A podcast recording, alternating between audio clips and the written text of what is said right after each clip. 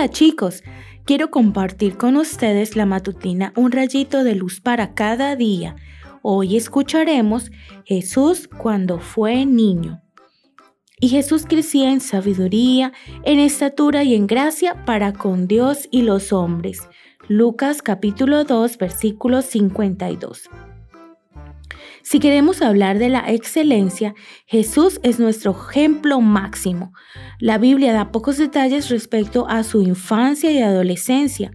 Respecto de su infancia dice, y Jesús seguía creciendo en sabiduría y estatura, y gozaba del favor de Dios y de los hombres. Lucas 2.52.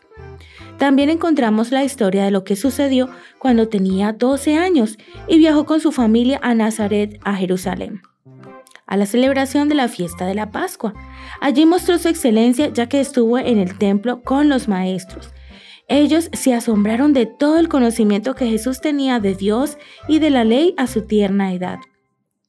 Elena White escribió un libro sobre la vida de Jesús titulado El deseado de todas las gentes. En él encontrarás más información sobre la infancia y la adolescencia de Jesús. La Biblia dice que Él fue perfecto y no tuvo pecado.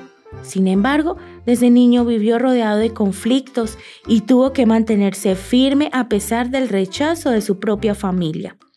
La madre de Jesús le enseñó las escrituras desde pequeño. En su hogar y a través de la lectura de las escrituras aprendió a distinguir entre lo bueno y lo malo. Tenía una conciencia sensible a lo que agradaba a Dios y deseaba hacer su voluntad en todo momento. También era firme en sus principios, firme como una roca.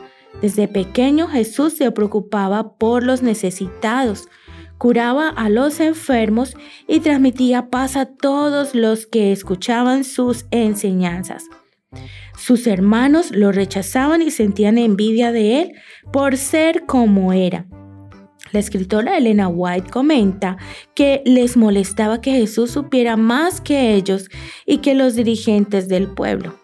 Todos ellos no comprendían realmente cómo amar a Dios y cómo vivir para agradarlo. Pero a pesar de toda la oposición, Jesús se mantuvo fiel, haciendo de la excelencia su meta constante. ¿Quieres ser como Jesús hoy? Que tengas un hermoso día.